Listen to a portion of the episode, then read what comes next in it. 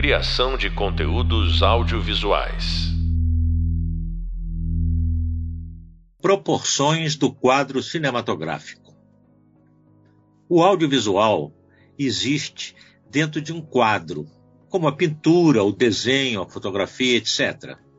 Mas, contrariamente a essas outras atividades artísticas, onde o formato e as proporções do quadro são livres, na cinematografia, eles obedecem a padrões internacionais. No início, lá no cinematógrafo de Lumière, a proporção altura versus largura do quadro cinematográfico era de 3 para 4. Consta que o grande cineasta soviético Sergei Eisenstein advogava o quadro cinematográfico com a proporção 1 para 1, ou seja, quadrado. A alegação dele era baseada na magia da relação entre o lado do quadrado 1 e a diagonal raiz de 2, que é um número irracional, 1,4, 1,4 e por aí vai infinitamente. Na época, não pegou, mas hoje, com os celulares, acabou sendo largamente adotada.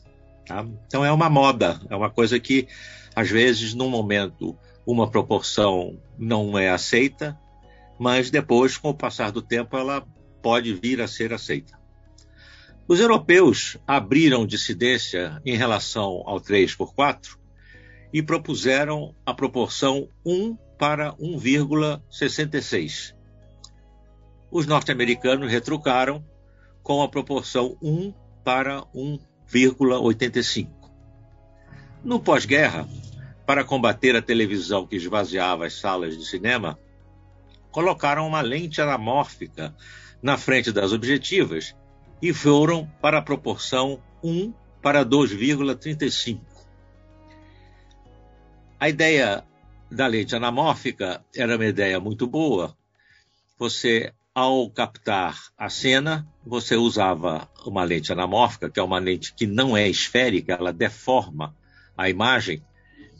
Na captação, você colocava ela na vertical, ela comprimia a imagem dentro do fotograma e na projeção você invertia, colocava outra objetiva anamórfica com o eixo na horizontal, ela voltava a abrir a imagem, tirando aquela distorção, né? e a imagem ficava nessa proporção 1 para 1,35.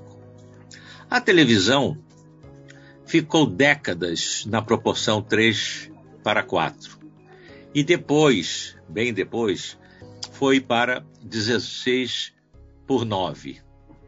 Hoje, com a revolução digital, os formatos explodiram numa miríade de proporções, o que faz com que os cinematógrafos nunca saibam exatamente como o seu trabalho vai ser visto pelos espectadores.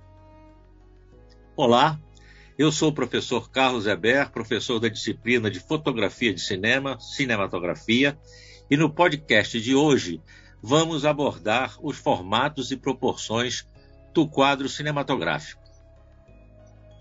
A magia dos números irracionais, números que não podem ser expressos por uma fração, como são as raízes quadradas de 2, de 3 e de 5, o número de ouro, 1,616 e por aí vai, o número π, 3,14, 15, etc. E a sua relação desses números com a unidade, o 1, estão presentes por toda parte na natureza.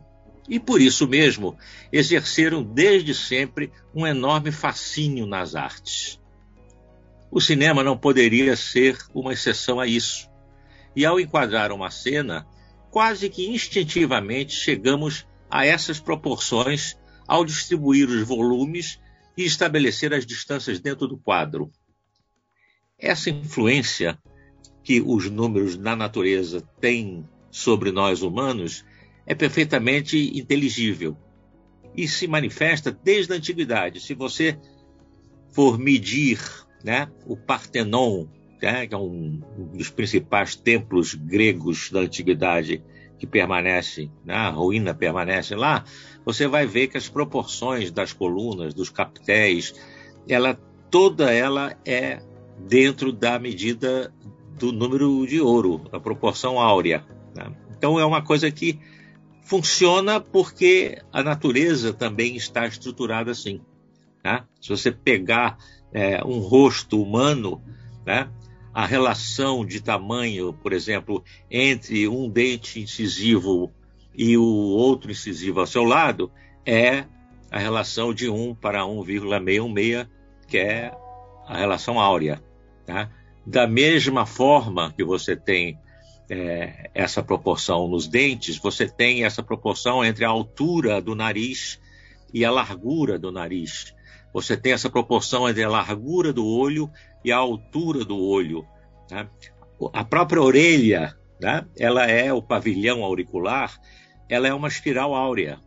Tá? Então, esses números, né, que são presentes na natureza de uma forma imperativa, eles acabam formando um gosto no humano por eles, né? porque é como a natureza constrói.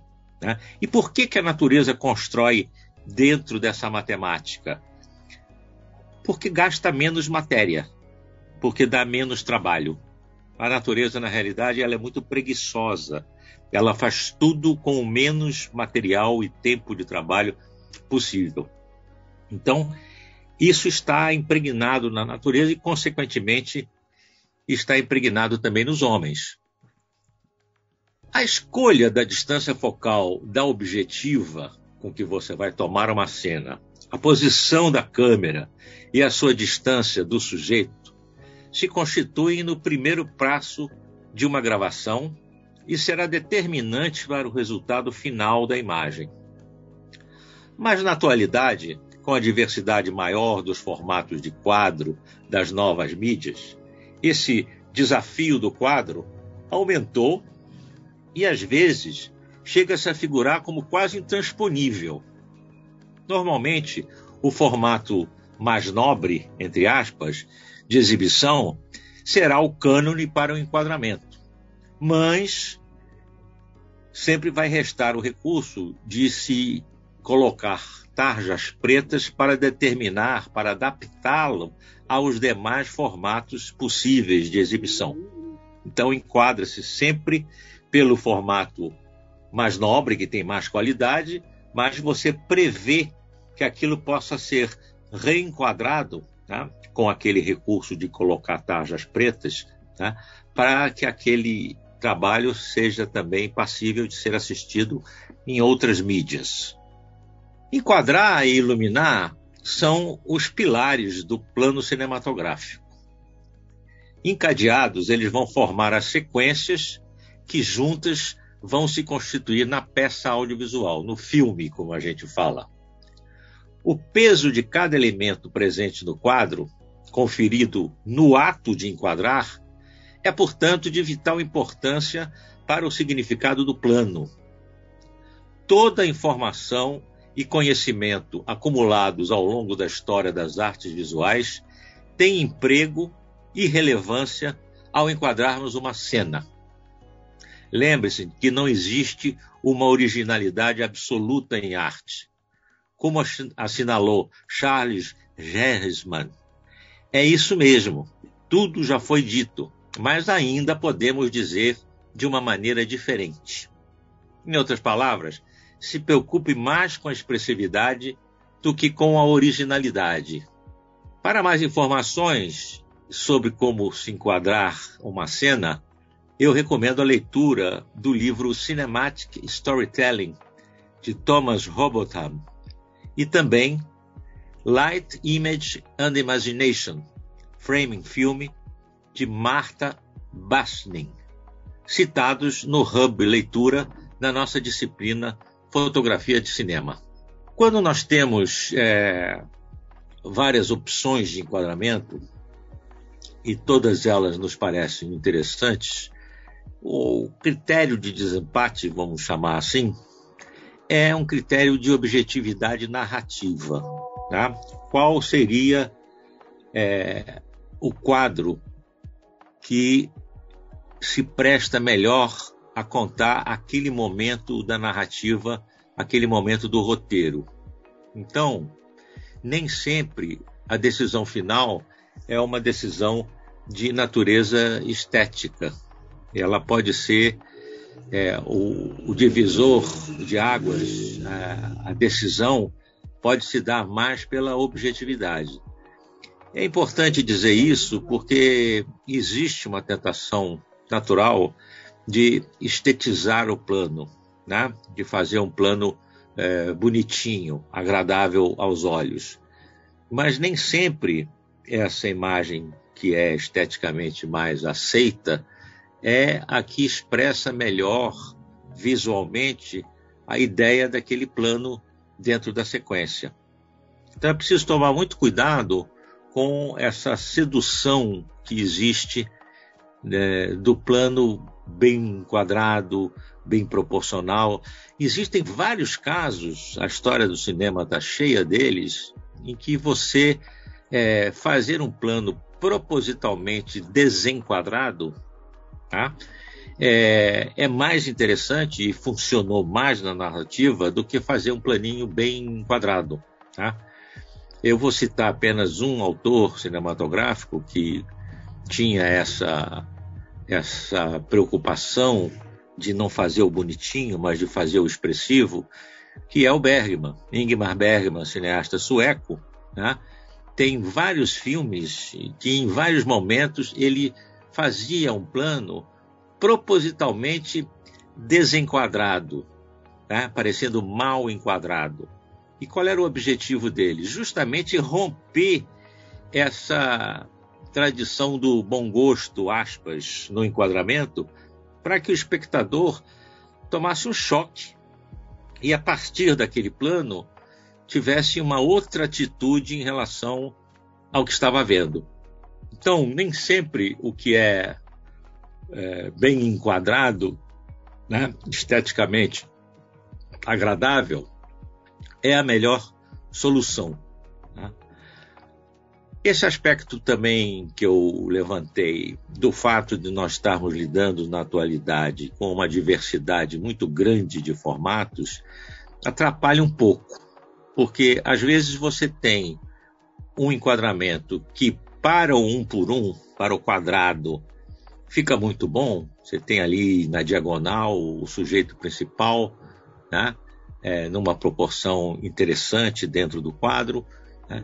Mas você, quando pensa, bom, isso também vai ser visto em 16 por 9, isso também vai ser visto em 1 para 1,85, né? você vê que não vai ser tão bom assim nesses outros formatos. Aquilo que estava bem no formato 1 por 1 quadrado não vai ficar tão bem. Isso é normal. Não existe nenhum sujeito que fique bem em qualquer proporção do quadro. Sempre você vai ter uma proporção em que o enquadramento fica melhor, vamos dizer assim. Tá? Então, o critério de, vamos dizer, de desempate, né, para ver como eu vou enquadrar, sempre deve ser o da mídia com mais qualidade, né, que a gente chama de a mídia nobre. Tá? Então, por exemplo, você está fazendo um trabalho que vai ser exibido na internet, né? vai ser visto em computadores, vai ser visto na televisão, no 16 por 9 da televisão atual, mas vai ser visto também numa sala de cinema. Tá?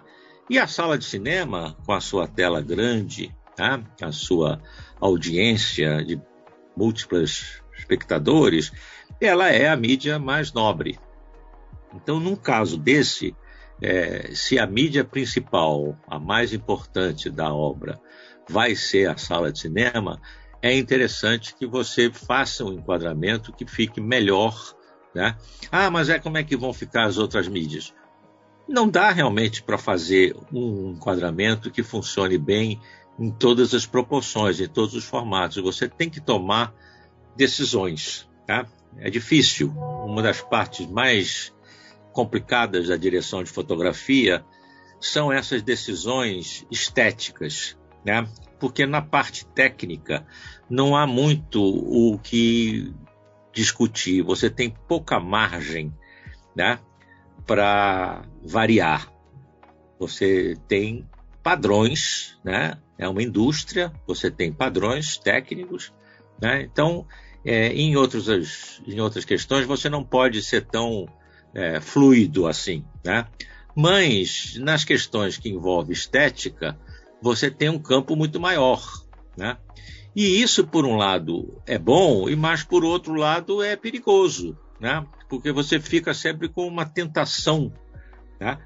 de é, partir para uma coisa às vezes mais estranha, né? Ou mais rara, que pode não ser a melhor para contar aquela história. Então existe a necessidade de uma disciplina por parte do cinematógrafo na hora de enquadrar.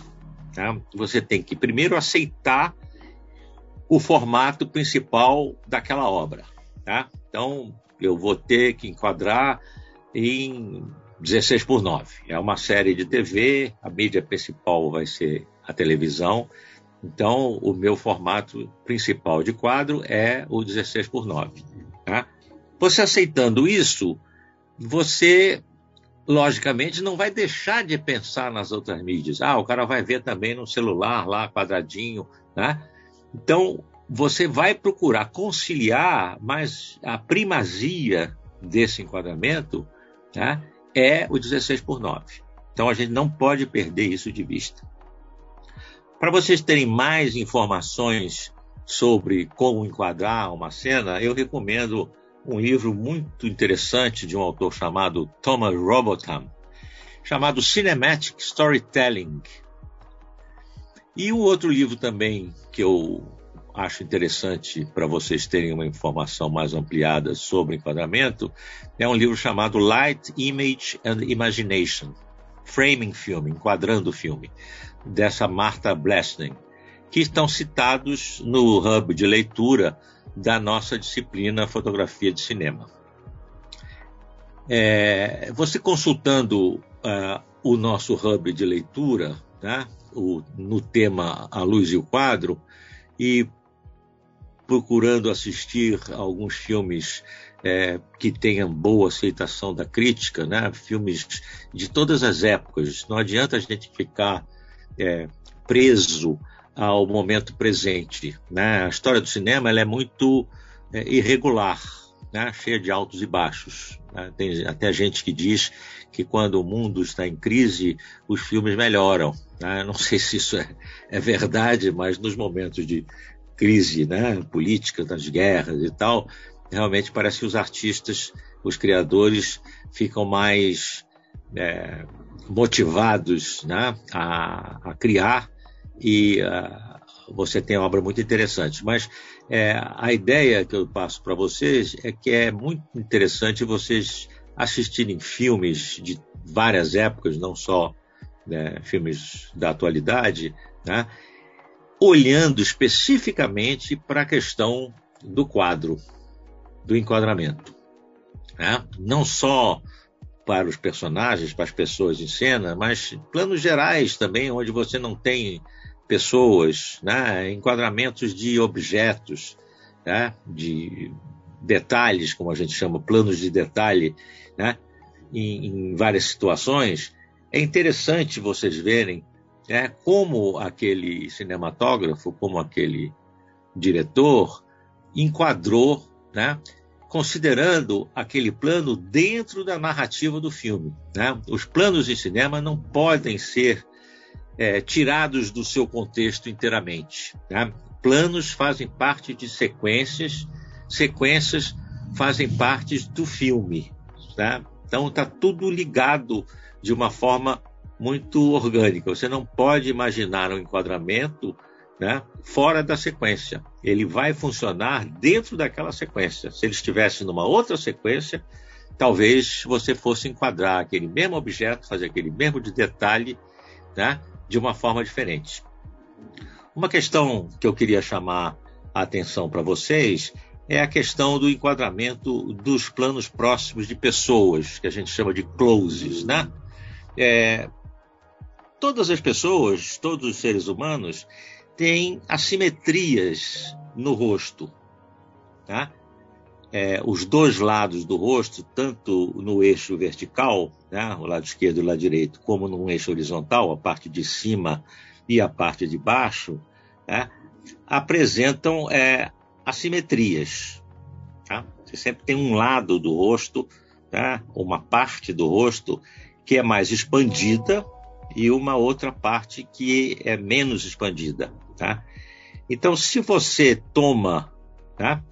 É, a parte do rosto mais expandida, volta ela para a câmera, dá essa parte do rosto mais expandido para a câmera, ela vai ficar mais expandida ainda, porque ela está mais próxima, ela vai ser reproduzida maior do que o outro lado do rosto que vai ficar mais distante. Né?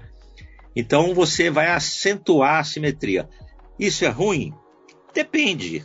Né? Esteticamente, a pessoa não vai ficar muito bonita se você aumentar essa simetria, dando o lado do rosto mais expandido para a câmera, ela não vai ficar muito bonita, mas pode ser que ela fique mais expressiva.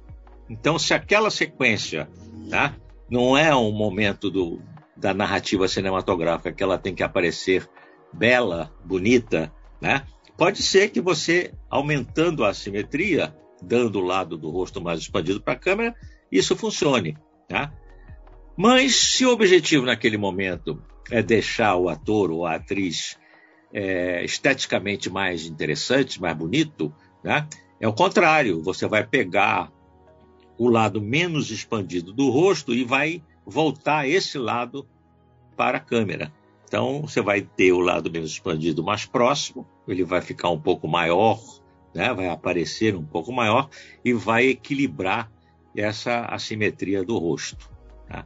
Então, isso é uma coisa importante, porque, é, repare, eu citei o Bergman, o Bergman é o, talvez um dos cineastas onde é mais fácil notar isso, né? como é que ele toma os closes dos atores. Né? Tem momentos, inclusive, que ele faz uma coisa que é considerado é, errado, entre aspas, né, em cinematografia, que é fazer um plano que a gente chama de chapado, né, com a câmera exatamente de frente, perpendicular ao plano do rosto, né? chapa a pessoa, fica aquela coisa bidimensional. Né? Mas quando ele usa isso, é justamente para causar um choque. É um momento em que você vai ver aquele personagem que o ator está encarnando né, de uma forma crua, bruta. Né? Não é para ficar nem mais nem menos bonito, nem mais ou menos expressivo do que aquele rosto é. É uma coisa bruta. Ele lança aquilo ali né, com impacto mesmo. Então, essa questão do close, porque o close é uma culminância no cinema. Né? O momento em que você vê o rosto do personagem tomar a tela toda é sempre de grande importância na narrativa naquele momento da obra. Então, é importantíssimo. Né? É importantíssimo também não exagerar na quantidade de closes. Né? A gente teve uma época no audiovisual em que eh, os aparelhos de televisão eram muito pequenos. Né? No início da televisão, as televisões tinham no máximo 14 polegadas. Então, o que, que acontecia? Era tudo feito, a narrativa toda das histórias era muito usava muito close, porque como a tela era pequena, você para ver uma expressão no rosto do ator, você precisava chegar a câmera perto. Hoje não é mais necessário. Mesmo as televisões são, hoje são enormes, as telas de televisão são enormes. Tá? Então a gente precisa tomar cuidado para não usar essas heranças de linguagem né, que não fazem mais sentido hoje. Hoje você pode mostrar uma emoção no rosto de um ator sem precisar fazer um close, né, um plano fechado. Então, é preciso adaptar essa linguagem do enquadramento cinematográfico, né, não só à história, né, mas ao tempo, ao suporte que se está usando, né, as proporções que a gente tem na tela. Né? É isso, você acabou de ouvir mais um podcast sobre o tema Enquadrando a Imagem Cinematográfica comigo, o professor Carlos Eber.